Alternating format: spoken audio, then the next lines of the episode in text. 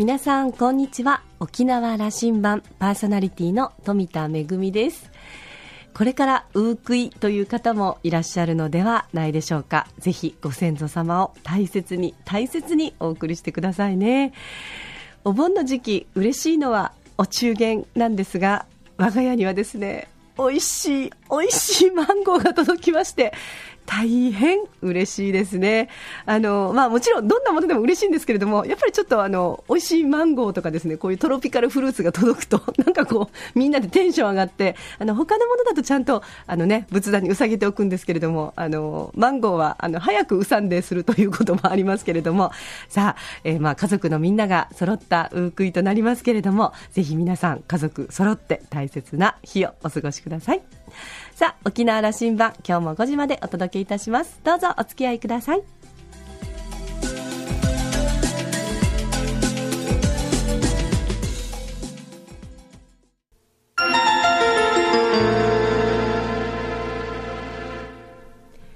那覇空港のどこかにあると噂のコーラルラウンジ。今週は先週に引き続き、エングループリミテッド代表取締役社長の又吉真由美さんと、ラウンジ常連客で沖縄大学地域研究所特別研究員の島田克也さんとのおしゃべりです。又吉さんは1967年生まれ、那覇市のご出身で、現在、香港在住20年。香港生まれで沖縄育ちの中国人のご主人とともに、アジアを中心に飲食店を展開し、現在、飲食部門として香港、シンガポール、上海、ジャカルタ、マカオ、沖縄で沖縄と日本のコンセプトの飲食店23店舗を経営されています。2012年には新たに貿易部門を立ち上げて沖縄、日本の食材をメインに香港とマカオで展開中です。それでは先週からのお話の続きをどうぞ。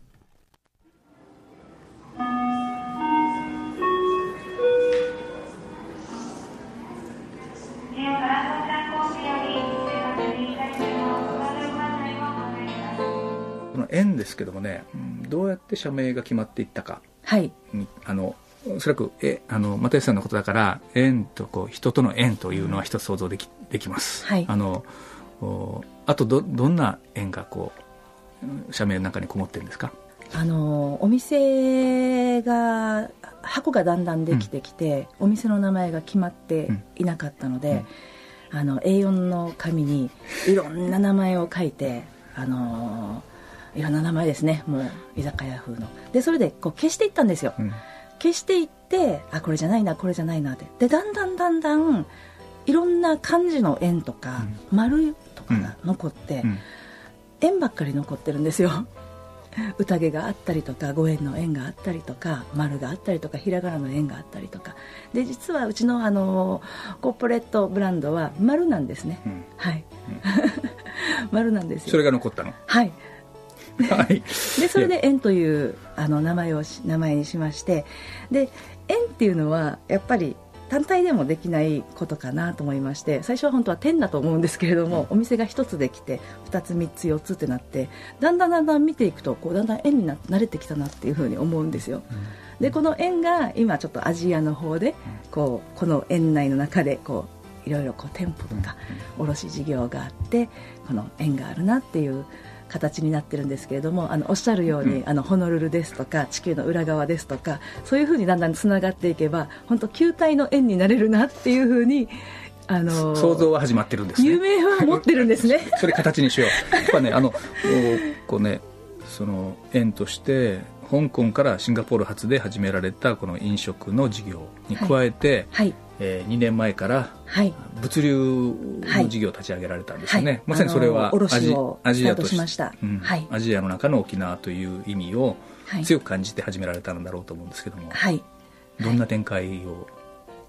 えー、それまでですね、うん、えー、2012年の5月にスタートしたんですけれども、うん、えー、エングループは2000年からのスタートなのでちょうどあの12年経ちまして、うん、で、はい、はい、12年経って一回りしましたっていうことで店舗の方もあの20店舗を超えたっていうところでですねあのその5年6年ぐらい前から、えー、現地のバイヤーさんあ現地のバイヤー今言うはバイヤーなんですけど、うん、現地のあのスーパーさんですとかあと、えー、他の飲食店さんから沖縄の食材私たちは自分たちの使う分は自分たちで仕入れてい。るじゃないですか、でその仕入れているものを自分たちにも売ってくださいってずっと言ってたんですよ、うん、である分は売れるけれどもあの卸が本業ではないので切れる時もあるよって言いながらもうある分はじゃああのこう沖縄の食材を売っていったらもう卸を本格的にやってっていう話がずっと来ていましてでまた沖縄でお付き合いのある、えー、企業、うん、あの食品の会社の方からも、まあ、12年間ずっとこの食材を仕入れてるじゃないですか、で店舗が増えるので量は増えるじゃないですか、であの現地の方でももっと展開したいから卸を始めてっていう声があったんですよ。でも私と主人はいやいやそんなあの私たちもいろんなことができるわけじゃないから、うん、本当にある分しかできないし本業じゃないんだという気持ちがあるわけですね、はい、飲食をどんどん広げていくっていうことだったのででずっとあのスタートできなかったんですね、うん、であの、まあ、12年というきっかけもありまして、えー、そこから、えー、もう決断しまして、うん、やるんだったらもう本格的にやろうっていうことで、また人との出会いもあったんでしょうね。そうなんです。よ、はい、あの10年経ってとおっしゃって、はい、そう。じゃあこう園とし園グループとして各地域にあの店舗の点が入って、うん、細い線がもうできていたと、はい、細い線ができていて、はい、そこにあのこの12年で沖縄から、うん、その物流の飛行機が飛ぶようにもなったりしたんですよね。そうですね。はい。そそれもまた時代ですよね。そうです。それやっぱり意識なさったんですね。はい。あのー、2001年から沖縄の食材はずっとあの自社で輸出入していましたし、はいうん、沖縄からも輸出する貿易会社を立ち上げて、現地で輸入するあの貿易会社そして現地の自分たちの店舗に卸す、うん、まあ、卸会社みたいな細い細いラインはできていたんですけれどもそれまで2001年からこれまでの間に、えー、どういったフライトで来てたかっていうとそのやはりあの最初は日本、うん、あ、はい、日本国ですね、はい、JAL さんが直行便が飛んでいましたので、はい、はい、その直行便に水曜日と土曜日っていうことでありましたので乗せてあのそばですとかゴーヤですとか入れていました、お肉ですとか。でそれが那覇から香港へのルートがそれだったわけですよね、それがあの一旦ストップしまして、うん、じゃあ台湾経由であの台湾経由もしくは、えー、関空経由っていう形で出してたんですけれども、どうしてもやっぱりトランジットがあったりとか貨物専用じゃないっていう部分であの商品の破損あの温度帯の変化、うん、劣化っていうのがあったんですけれども、うん、まあ、それでもまあそういったものはもうロスっていうふうになるんですが、うん、あのー、やっぱりだんだんこう沖縄のインフラが整ってきた沖縄の方向性が日本全国の美味しいものを沖縄からアジアへっていうことで8都市を結んであのスタートしたっていう部分ではあの我々にとっては、えー、ラッキーといえばラッキー、うん、ビジネスチャンスっていうね、あのそれこそ、はい、そのニュース聞いた時には、はい、びっくりしましたでしょ？震えました。はい。もう震えた？もうはい。まず人がその直行便が、うん、あの香港エキスプレスのフライトが2008年ですかに、えー、定期でスタートしたっていうところから人もつながった。で次に今度は物がつながったっていう形で、うん、あの次にトントントンっていったのでもうあの本当に沖縄と香港がもうどんどんどんどんボーダーがなくなってきたんだなっていうことをすごく感じまして。でちょうど私も2008年に沖縄の店舗をオープンしたんですよ、うん、それもアジアですでに11店舗をオープンした後の店舗だったので、うん、逆輸入版というか。凱旋出店と僕は言ってましたけど。12号店、はい、沖縄のコンセプトで海外でこんなにやってきてこんなに遅く8年目にしてやっと沖縄で店舗をオープンできたんですけれどもやっぱりそことアジアがつながる、その手段がフライト直行便ということと貨物物がつながったっていうことで、うん、もう本当にそういう意味ではその頃に震えました、ね、はい、あの飛ぶんであれば、はい、それはよりもう一歩先のビジネスをしなければというふうに、はい、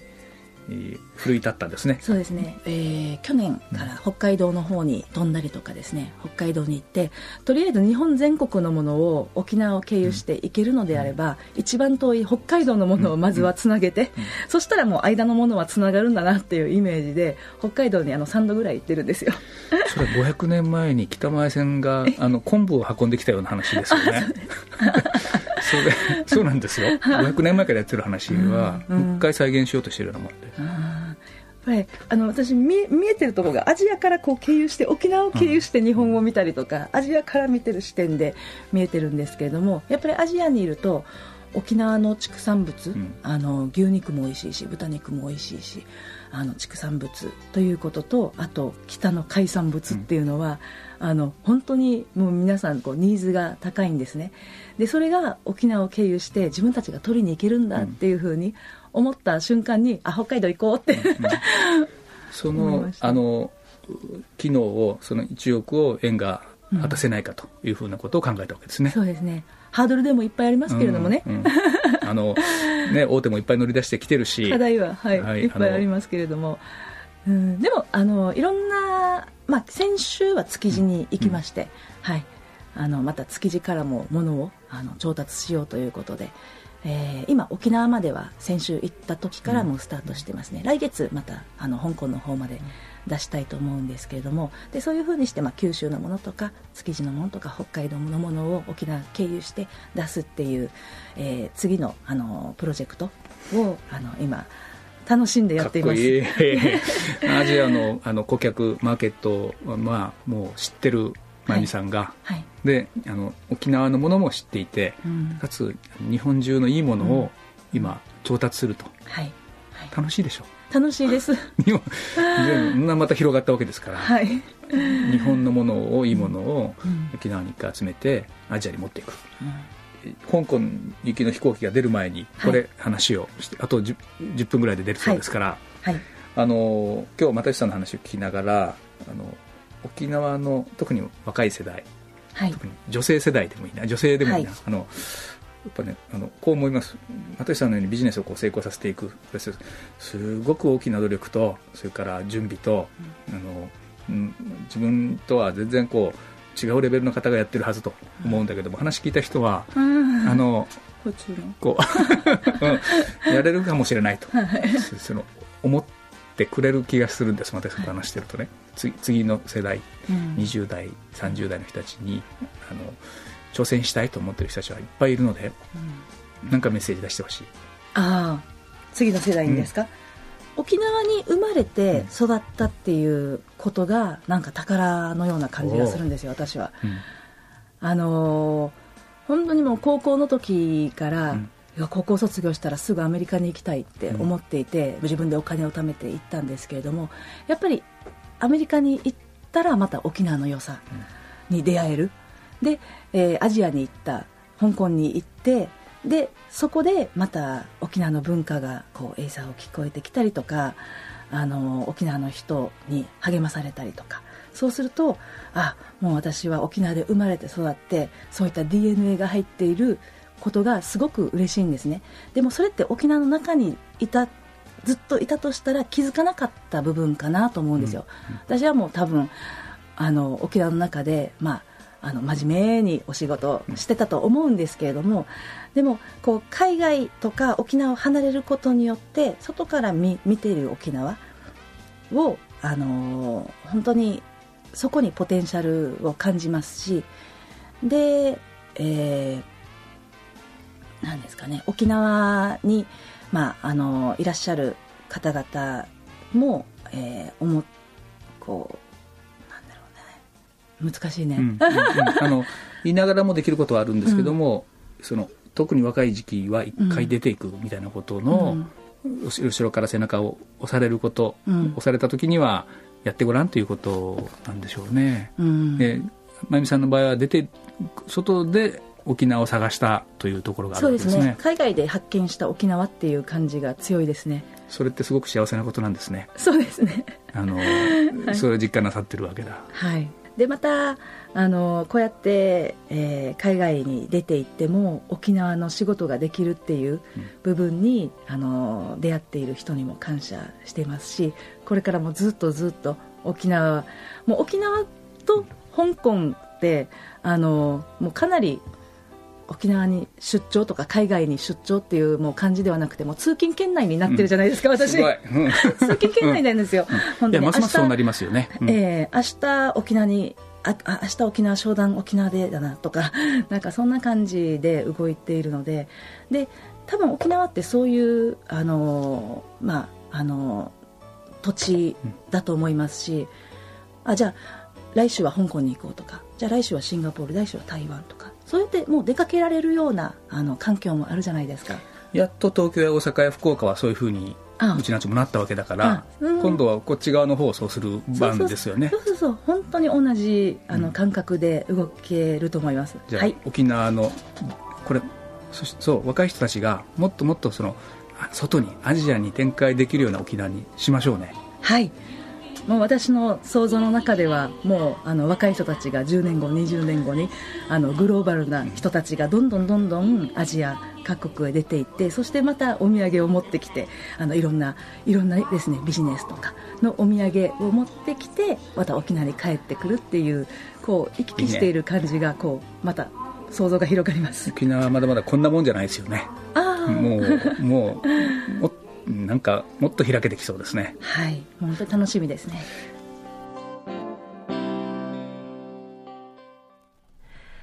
とっても私この一言に感動しました。又吉さんの沖縄に生まれて育ったことそれが宝物なんだっていう、それをこう、こんなにもこう、確かな言葉で、あの、おっしゃることができるのは、日々それを実感して過ごしてらっしゃるからだなというふうに思いますね。えー、2週にわたってのお話を終えて、島田さんはこんなふうに感じたそうです。沖縄を離れて自分の中にある沖縄の DNA を発見したという又吉さん。沖縄のおもてなしの心を世界に広げたいというそのコンセプト、今後の展開が本当に楽しみで、そして誇らしくもあると、えー、又吉さんが立ち上げた貿易部も沖縄の物流ハブを活用して大きな拡大が見込まれています。新しい時代の沖縄型ビジネスとして大いに注目していきたいと思いますね。あの北前船の話も出てきましたけれどもかつて琉球王国は本当にこうもうねあの日本だけではなくて東南アジアそしてヨーロッパにも出かけていって中継貿易で本当にこう大きな時代を築いたわけなんですけれども今まさに新しい大交易時代代が始まろうとしていますね。又吉さんからは若い世代へエールもいただきました。ありがとうございました。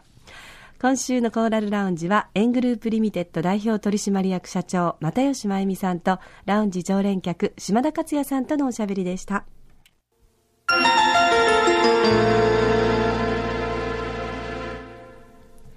めぐみのあしゃぎだよりのコーナーです。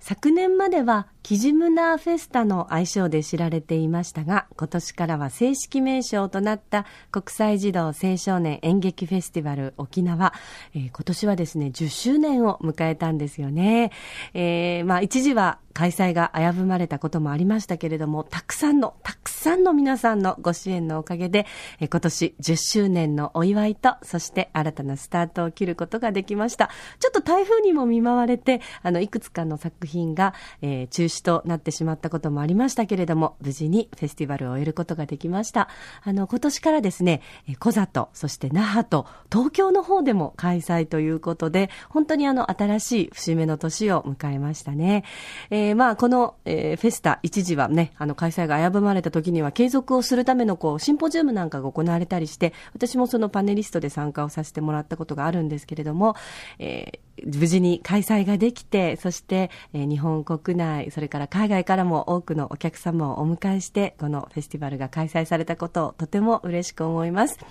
えー、その中に今年はまあアルゼンチンフォーカスということで、アルゼンチンの作品が多く上演されたんですけれども、その中で、あの、脚本家の方がね、アルゼンチンの演劇事情をおしゃべりしてくださったんですけれども、その時にいろんな困難の時代があったと、例えば政府からの支援が全く得られない時期もあったし、それから軍事政権喧嘩の時もあった。でもそんな中でも私たちは信念を持って子どもたちのために活動を続けてきたという言葉が本当に印象的でしたしとても勇気をもらいました、えー、世界中から演劇人が沖縄に集って行われたフェスタ、えー、今年新しいスタートを切りました。また来年からもね開催していきますのでぜひ皆さんの応援をよろしくお願いします。めぐみのあしゃぎだよりのコーナーでした。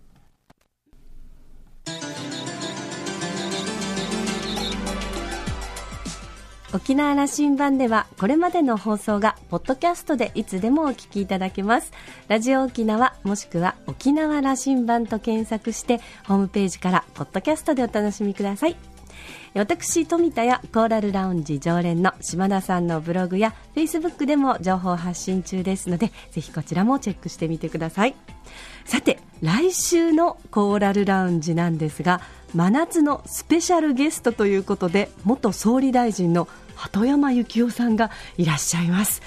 ディレクターが今から緊張してますけれどもね。さあどんなおしゃべりが聞けるのでしょうか。ぜひ来週もお聞きください。沖縄羅針盤今週はそろそろお別れのお時間です。パーソナリティは富田恵でした。それではまた来週。